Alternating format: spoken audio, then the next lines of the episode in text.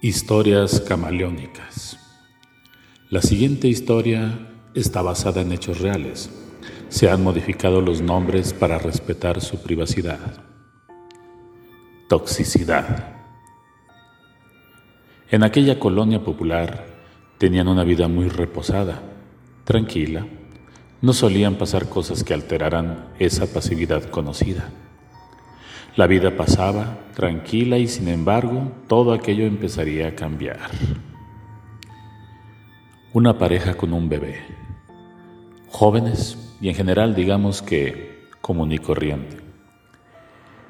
El joven trabajador salía siempre de madrugada apenas clareando el sol.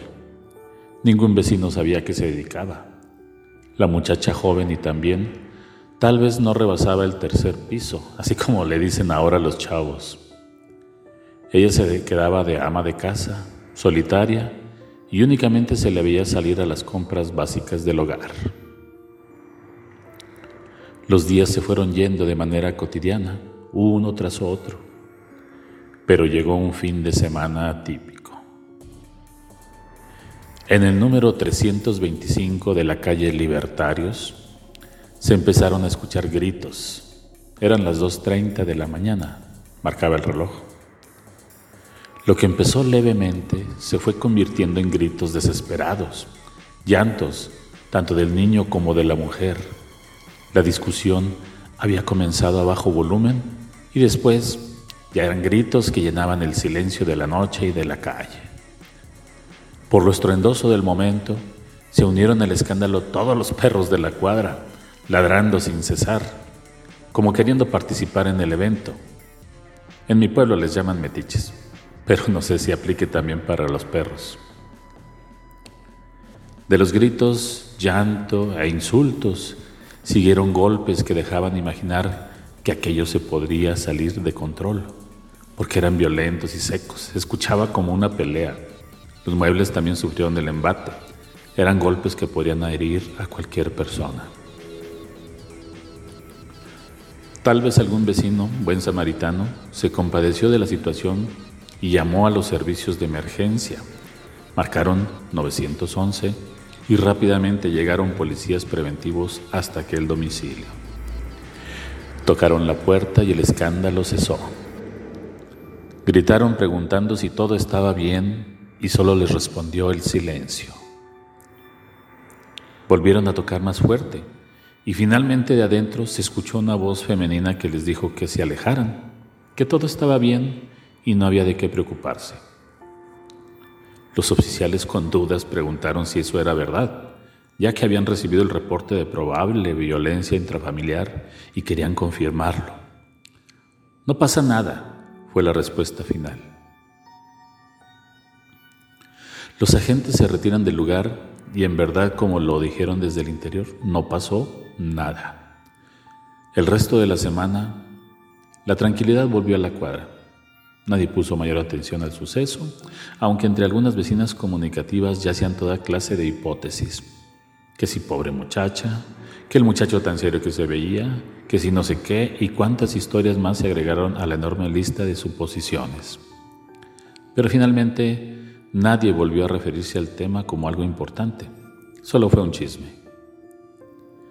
Pasaron una o dos semanas sin incidentes y regresó la intranquilidad. La tranquilidad de la noche, por así decirlo, por ser las tres de la mañana, se rompió nuevamente con el estruendo de los gritos de la joven mujer que se mezclaron con el bebé y la jauría de perros que desde sus distintos hogares comenzaron a ladrar espontáneamente. En esta ocasión, sí se escuchaba con gran ansiedad a la mujer que dentro de su desesperación no dejaba de gritar, déjame, ya no me golpees. Y los gritos del joven resaltaban sobre los de ella, cálmate, cállate, era todo lo que él decía. Fue tal el escándalo y el choque de los muebles y el golpeteo que finalmente volvieron a aparecer los agentes policiales. Y en esta ocasión sí penetraron a la vivienda porque la joven mujer les abrió la puerta y les pidió que se lo llevaran detenido. Así sucedió, pero en todo momento él alegó por su inocencia. Le suplicaba que no lo detuvieran, ya que tendría que trabajar al día siguiente y lo podrían correr de su empleo. Fue inútil su resistencia y sus argumentos. Yo no hice nada, no hice nada, repetía sin cesar. A la mañana siguiente, el joven regresó a la casa donde ya lo esperaban personal del desarrollo integral de la familia, de gobierno del Estado, que los empezó a cuestionar y a hacerles estudios psicológicos para entender el problema que se suscitaba en ese hogar, si así le podemos llamar, y entender las causas de violencia intrafamiliar que se supone estaba sucediendo. Oh sorpresa. El joven siempre mantuvo su dicho de que era inocente y no le había causado ningún daño a la mujer.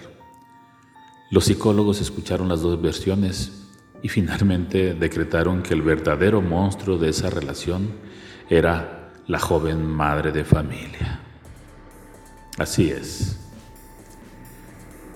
Todos los gritos, reclamos, llantos fueron fingidos cuando se escuchaban los muebles golpear, era ella misma quien se proyectaba hacia los mismos, provocándose el daño en su cuerpo. Los golpes se los propinaba a sí misma, no importándole que el bebé despertara, y esto causara el llanto desesperado que le imprimía más dramatismo a la escena. Él, cuando le gritaba que se calmara, eso hacía, pero la mujer en su neurosis seguía desenfrenadamente causándose daño irremediablemente. Después de unas semanas de citas y tratamientos, los jóvenes de ese matrimonio se fueron del lugar.